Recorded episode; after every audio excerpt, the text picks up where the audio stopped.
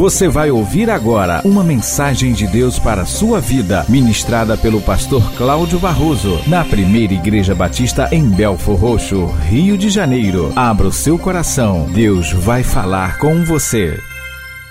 Queridos, todos nós vivemos em algum momento da nossa vida uma situação difícil. Nós ligamos a TV e pelos noticiários nós tomamos conhecimento de muitas situações difíceis, dolorosas, adversas, trágicas que muitas pessoas estão enfrentando no mundo todo. Lá nos Estados Unidos, muitos perderam as suas casas, perderam tudo, perderam sonhos que foram construídos, materializados em uma casa, porque o fogo, o incêndio que eles não provocaram chegou até a sua porta e destruiu tudo. Outros estando num ambiente de férias, num lugar paradisíaco, sem aviso, um tsunami varreu tudo e destruiu, inclusive levando alguns da sua parentela. Alguém nesse exato momento foi traído pelo seu cônjuge e está sofrendo terrivelmente a desilusão de um relacionamento em que depositou a sua confiança e não está agora sabendo o que fazer a palavra de Deus, que é lâmpada para os nossos pés e a luz para o nosso caminho, ela, da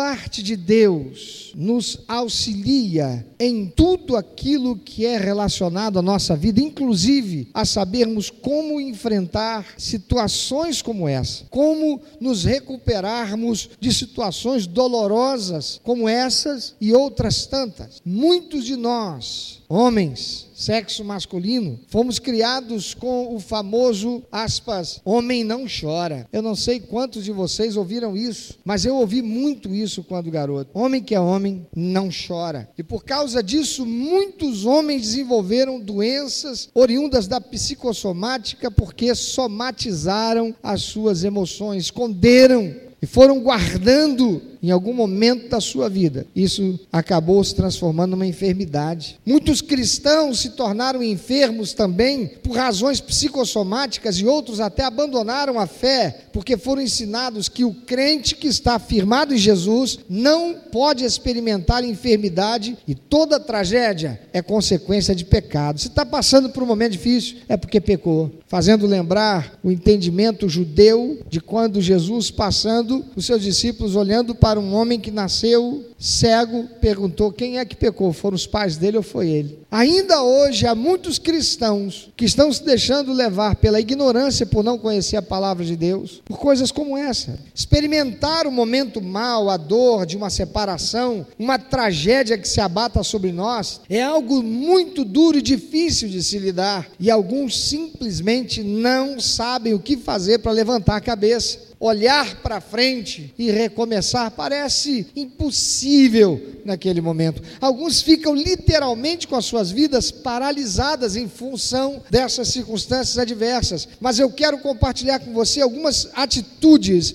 que você deve ter para enfrentar e se recuperar de uma situação trágica, uma crise, uma situação dolorosa, tragédia que se abateu sobre a sua vida ou se vier a se abater sobre a sua vida. Primeiro, quando passando por uma situação como essa, libere a sua dor. Vamos falar isso? Libere a sua dor. Olha para quem está do seu lado, libere a sua dor. Fala isso para algumas pessoas. Você vai lembrar, você não vai lembrar de tudo que eu vou dizer aqui, mas você vai lembrar do mais importante ao longo dessa semana. Diga para essa pessoa, quando passando pelo momento de crise, libere a sua dor. As pessoas sentem todo tipo de emoção quando enfrentam crises, como medo, raiva, preocupação, depressão, ressentimento, desamparo, tristeza. A coisa mais importante quando se está experimentando essas emoções é que elas devem ser reconhecidas diante de Deus. Não é bom esconder as emoções ou negar que elas existam. Isso traz doença, isso traz enfermidade, isso piora a realidade num curto espaço de tempo. Então não esconda o que você está sentindo, libere as suas emoções, libere a sua dor, deixa ela sair. Deus criou em nós um sistema tão extraordinário que é o nosso, nosso corpo humano. Ele colocou algumas coisas num processo que eu vou. Ah, chamar de automático. Se eu como alguma coisa que não me fez mal, eu não digo para o meu estômago assim: estômago, começa a ser comprimido, músculos do estômago, façam compressão e exerçam a pressão de tal forma que isso que entrou mal saia. Não, bateu lá, não ficou legal, eu vou vomitar. Só quem não vomitou, levanta a mão aí até hoje na vida, desde que nasceu. Não existe. Alguém deu pelo menos uma gofada no papai ou na mamãe aí, quando criancinha. Não bateu bem no estômago. O organismo rejeita e põe para fora. E ao colocar para fora, aquele mal é cortado. Uma das coisas que. Me ajudem aí, me corrijam se eu falar besteira agora aqui, os que são da área médica. Mas uma das coisas importantes para quem está passando por um momento de ah, um infarto, por exemplo, um problema ah, de coração, é se essa pessoa vomita. Não foi isso que o médico falou? A minha sogra estava passando mal, mal, mal, mal, mal, do nada ela vomitou. Levamos ela para o hospital. Chegou lá, o médico disse, ele contou o que aconteceu. Falou: olha, foi salva por aquele vômito. Eu falei: eu nunca ouvi alguém dizer que foi salvo pelo vômito. Por quê? porque aquilo fez com que o coração pegasse no tranco. Irmãos, quando estivermos sentindo dor, vomita dor, põe para fora. Eu nunca vi ninguém sentir dor dizendo assim: que dor. Já viu? Não. Mas tem gente que esconde, não quer mostrar que está doendo.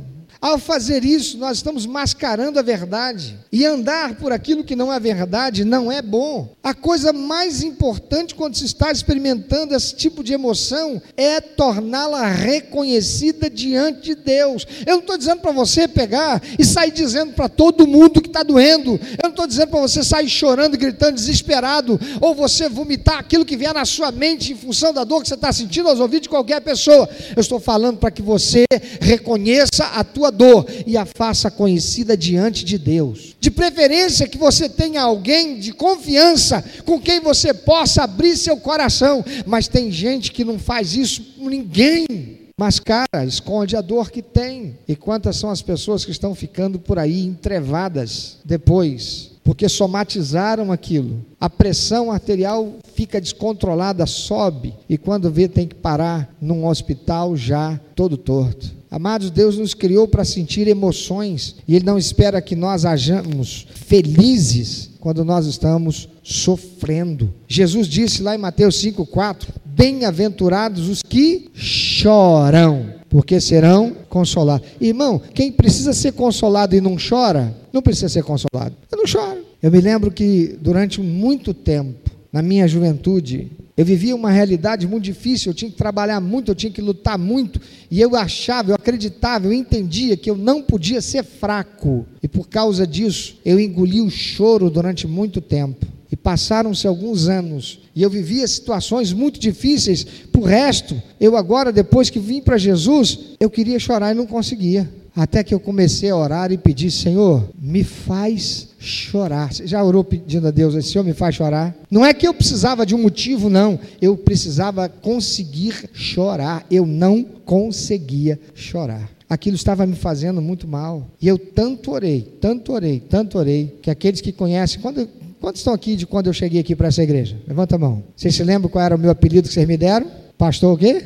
Pastor Chorão. Eu me lembro que no primeiro aniversário meu aqui, o que eu mais ganhei, adivinha o que foi? Caixa de lenço. Várias irmãs fizeram questão de me dar lenço bordado com o meu ah, monograma pastor chorão. Por quê? Porque eu ia, eu chegava aqui, eu fazia um apelo, uma pessoa levantava a mão, eu me derramava aqui chorando. Eu pregava, fazia apelo, ninguém levantava a mão, eu terminava chorando, porque ninguém levantou a mão. Pastor chorão. Irmão, que coisa boa. Chorar extravasa. Quando você estiver enfrentando uma situação assim de dor, qual é a primeira coisa que você deve fazer? O que, que é?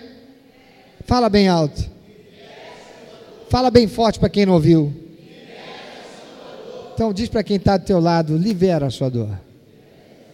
Ninguém foi feito para ser machão. Libera a sua dor. Liberar a dor significa que é bom ser honesto sobre a sua tristeza. Quando Jesus diz, bem-aventurados os que choram, ele está dizendo ser honesto a respeito da sua tristeza. É bom vai levar você a ser consolado. E lá no Salmo 62, versículo 8 diz: Derramai os vossos corações para Deus, pois Ele é o nosso refúgio. Aleluia. Deus quer consolar-nos na tragédia, irmãos. Ele está perto do coração partido e salva aqueles que são esmagados em espírito. Salmo 34, verso 18 diz: Perto está o Senhor dos que têm o coração quebrantado e salva os de espírito oprimido oprimido, você está oprimido, você está sentindo seu espírito oprimido, há uma dor presa no seu peito, então libera essa dor, chora, põe para fora, abre a tua boca. Deus já sabe, mas você precisa. Libera a sua dor. Tem gente que tem vergonha, e porque tem vergonha, prende, e ao prender, se torna prisioneiro da sua dor. E tem muita gente que está com a vida aprisionada, porque não liberou a sua dor. Enfrentando um momento momento de crise, enfrentando a dor, faça o quê? Libera a dor. Segunda coisa, receba a ajuda de outros. Receba a ajuda de alguém. Nós estamos vivendo num tempo tão ruim, tão ruim, tão ruim, que está difícil de confiar até na sombra da gente, não é verdade? Parece que quando a gente passa, a sombra não quer acompanhar a gente, não, ela, ela nos trai. Nós estamos vivendo num tempo de tanta insegurança nos relacionamentos que, como nunca, nós somos levados à tentação de não permitir que outros se aproximem de nós e nem nos aproximarmos de outros com intimidade. Mas é um grande erro se isolar quando se está passando por uma crise. Todos nós precisamos do apoio, do encorajamento e presença de outras pessoas, particularmente no rescaldo de uma tragédia. A Bíblia nos diz que quando carregamos os fardos uns dos outros, nós obedecemos a lei de Cristo. Está lá em Gálatas 6:2. Primeira coisa qual é? Só quem sabe, só quem lembra. Primeira coisa, Libere a sua dor. Segunda, segunda atitude, receba ajuda de outros. Terceira atitude, escolha não ser amargo. Algumas pessoas vivem e morrem com corações amargos. A mulher foi traída pelo marido, ela se torna amarga e nunca mais ela ama ninguém. E ninguém nem consegue também ficar muito tempo com ela não, porque é tão amarga que acaba amargando a filha, acaba amargando até o casamento dos filhos, se deixar. Transfere as frustrações, as decepções para o relacionamento de outras pessoas. Todos nós temos o poder de decidir como a tragédia nos afeta. Se escolhermos a amargura, então acabaremos nos machucando e também vamos fechar a porta para nossa própria felicidade, porque não podemos ser felizes e amargos ao mesmo tempo. Não dá para ser. Quando assistimos entrevistas na TV relacionadas aos incêndios florestais, como eu disse, que aconteceram lá ah, na Califórnia, nos Estados Unidos, recentemente, é fácil ver como as pessoas respondem de maneiras diferentes às suas perdas. Foi também como aconteceu aqui no Espírito Santo, há alguns anos atrás, por ocasião daquela barreira lá que estourou. A gente ouve testemunhos diferentes a respeito de um mesmo quadro, de uma mesma situação trágica. Algumas vítimas dizem: perdemos tudo e estamos tristes, mas ainda estamos juntos como uma família e vamos recompor, restaurar e reconstruir. Outros dizem: ah, minha vida acabou, eu só não vejo como posso continuar continuar daqui. Eu não acredito que eu possa me recuperar. Isso foi terrível demais. Eu não vou conseguir nunca mais me recuperar. Amados, não há absolutamente nenhuma correlação na vida entre as nossas experiências e a nossa felicidade. Sabe por que não? Porque felicidade é construída com o meu presente. Olha para frente. Olha para sua vida lá na frente. Ela será o que você está fazendo ela ser hoje. O que é que você está construindo hoje para o seu apanhar. Tem muita gente que não está construindo nada, está arrastando aquilo trágico que viveu lá no passado e continua presente hoje e será amanhã e piorando cada vez mais o seu futuro. Mas nós podemos decidir não sermos amargos e darmos um adeus para aquele passado e olhar para a frente com otimismo e dizer: glória a Deus, eu perdi tudo. É o famoso: vão-se os anéis, ficaram-se os dedos, ficaram os dedos, então eu posso construir. Se ficassem só os anéis e tivessem ido os dedos, os dedos, estão os dedos aí? Então construa. Eu já vi pessoas passarem por experiências chocantes, capazes de manter uma atitude positiva e feliz, simplesmente porque optaram por fazê-lo. Nós somos tão felizes quanto nós escolhemos ser. Eu vou dizer de novo: nós somos tão felizes quanto nós escolhemos ser. Sabe qual é o grande problema de muita gente não está sendo feliz? É porque para ser feliz está colocando a responsabilidade no outro. As esposas estão colocando a responsabilidade da sua infelicidade no marido, e com isso ela nunca consegue enxergar aquilo que ela está errada, não conserta, permanecerá sendo infeliz. Há maridos que estão colocando a razão da sua infelicidade na esposa, nunca será feliz, sabe por quê? Porque não consegue olhar para si mesmo, enxergar aquilo que está errado e consertar. Eu serei tão feliz quanto eu escolher ser. Tem gente também que está escolhendo errado, pensando que para ser feliz o que tem que fazer é simplesmente extirpar a parte de si que está lhe trazendo tristeza. E por isso tem casamentos que estão sendo desfacelados ou esfacelados. E isso é errado. Uma habilidade que ajudará você a escolher ser feliz é aprender a se concentrar no que resta e não no que está perdido. Tem gente que olha para trás só pensa no que perdeu e esquece de olhar o que tem. Ah, eu perdi minha casa. Minha casa era construída perto de um morro. Os vizinhos foram jogando lixo, jogando lixo, jogando lixo. O outro foi lá arrancando as árvores. Quando vê só, um dia eu fui chegar em casa, encontrei não mais a casa, encontrei uma barreira. Desceu tudo e levou a minha casa toda. Eu perdi tudo, sento e fico chorando. Tem gente que fica sentado chorando, pensando no que perdeu, esquece até que lá dentro podiam estar os filhos. E mesmo sabendo que os filhos estão vivos, foram tirados a tempo, só olha para aquilo que perdeu, esquece de dar graças a Deus, dizer: Eu perdi a casa, mas eu posso recomeçar. Meus filhos estão aqui. Recentemente, não sei quantos viram, um rapaz ele foi atropelado na calçada por um homem que estava dirigindo o seu carro como um louco. E por conta daquele atropelamento, ele perdeu um dos seus braços. Foi amputado. E eu vejo o repórter entrevistando aquele moço saindo da delegacia. E eu não ouvi, eu estou esperando aquele moço estar abatido com a cara surumbática, um sujeito destruído porque um jovem perdeu o braço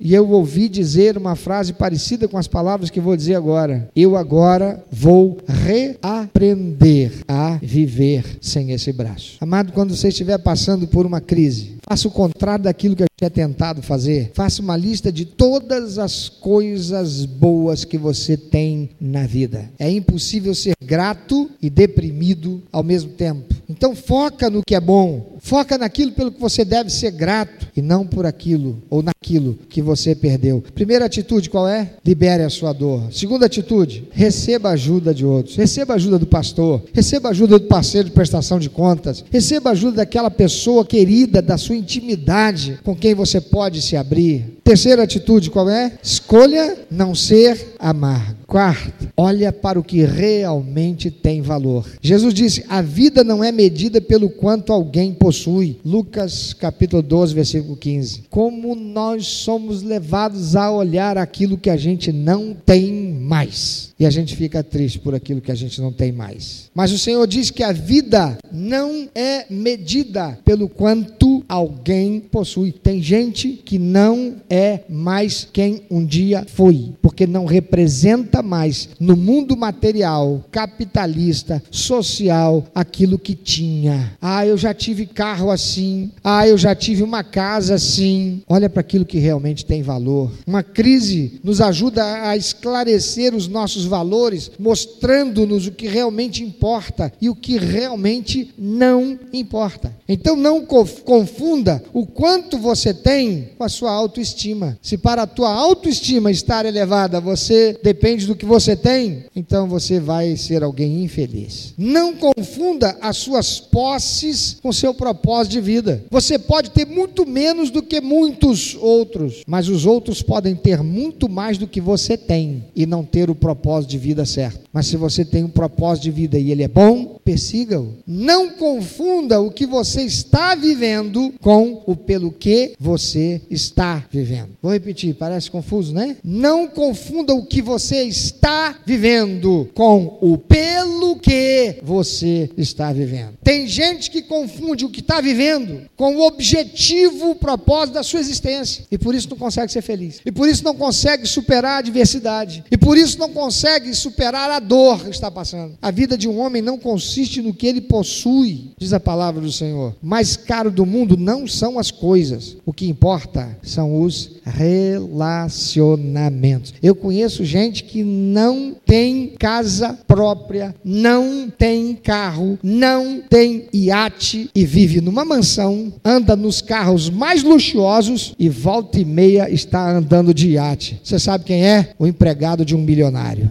O milionário vive pensando em pagar as contas, em ganhar mais dinheiro, e ele acaba não tendo nem tempo para usufruir daquilo que tem. O empregado dele dirige o carrão dele, levando ele para cima e para baixo, não tem que pagar a conta daquilo. Ele não precisa colocar o combustível, ele leva o patrão para comer nos melhores restaurantes, e ele, porque é empregado, o patrão não larga ele com fome, bota ele numa mesa lá no cantinho, dentro daquele salão, e ele vai comer o quê? Arroz, feijão, bife, batata frita Aquele restaurante não faz isso. E aí o que, que ele vai comer? De repente ele está lá comendo escargot. Alguém disse assim, eca, é porque você não sabe o preço. O patrão não tem nem tempo, às vezes, para usufruir da lancha e a casa de praia, mas ele leva a família, e porque ele é um empregado de confiança, ele vai junto lá no iate do patrão, ele vai junto até a casa de praia com os amigos do filho dele, porque ele é a pessoa de confiança. Ele está pagando nada por aquilo. Ele não tem casa própria, ele não tem carro, ele não tem iate, ele usufrui. Amado, o mais caro no mundo não são as coisas, o que importa são os relacionamentos. Quais são os relacionamentos saudáveis que você possui? Que no momento de dor se fazem presentes na sua vida. Primeira atitude para enfrentar a adversidade, a crise e se recuperar de uma situação dolorosa, qual é? Você pode falar com mais vontade quem está? Qual é o segundo? Receba a ajuda dos outros. Terceiro, escolha não ser amargo. Quarto, olhe para o que realmente tem valor. E por último, confia em Cristo. Confia em Cristo. O apóstolo Paulo disse assim: aprendi, ele está falando dele mesmo, aprendi a viver contente em toda e qualquer situação. Posso todas as coisas naquele que me fortalece. Por quê? Porque eu aprendi a confiar em Cristo. Filipenses 4, 11 e 13. Lá no Salmo 112, versículo 7 encontramos o salmista dizendo algo extraordinário. Porque se você quer ser feliz, não importa o que aconteça, faça o seguinte: apoie-se em Cristo para ter estabilidade. Olha o que diz o salmo: aquele que está firmado no Senhor não se atemoriza de más notícias, seu coração é firme, confiante no Senhor. Agora, se você não confia em Deus, o que resta para você é desespero. Outra coisa importante: primeiro, apoie-se em Cristo para ter estabilidade. Segundo, ouça a orientação de Cristo. Veja o que diz Jeremias, capítulo 29, versículo 11. Eu, é Deus dizendo: Eu é quem sei que pensamentos tenho a vosso respeito, diz o Senhor, pensamentos de paz e não de mal, para vos dar o fim que desejais. Não é o fim daquela casa própria, não é como fim aquele carrão, não é como fim a empresa que eu desejo. Qual é o fim que eu desejo? Ser feliz. Tem alguém que quer ser feliz?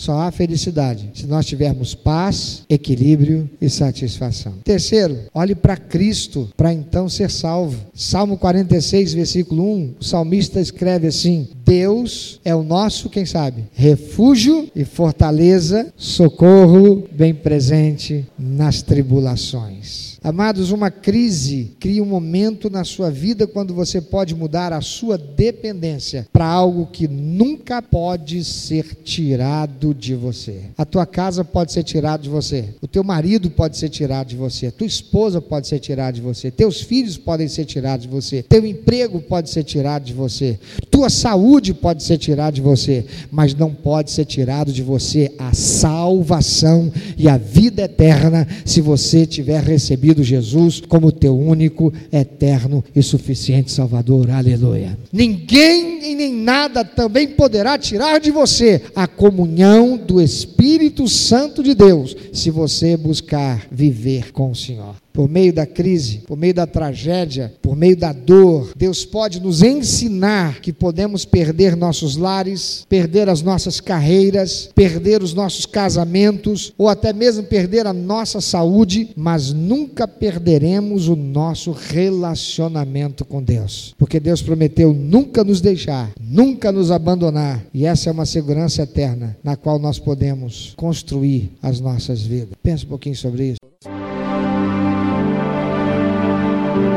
Meu amado ouvinte, Você que ouviu esta mensagem, se Deus tem falado ao seu coração, se você foi constrangido pelo Espírito Santo e quer compartilhar isso conosco, quer que nós estejamos orando por você. Se você quer nos informar que você recebeu Jesus como teu único, eterno e suficiente Salvador, se você quer saber um pouco mais a respeito do que fazer para dar prazer ao coração de Deus e viver a vida que o Senhor tem reservado para você, vida de paz, de equilíbrio, de satisfação, entre em contato conosco. Ligue para nós. Anote, por favor, é 21 2761 1059 21 2761 1059. Entre em contato conosco. Deus quer continuar falando com você.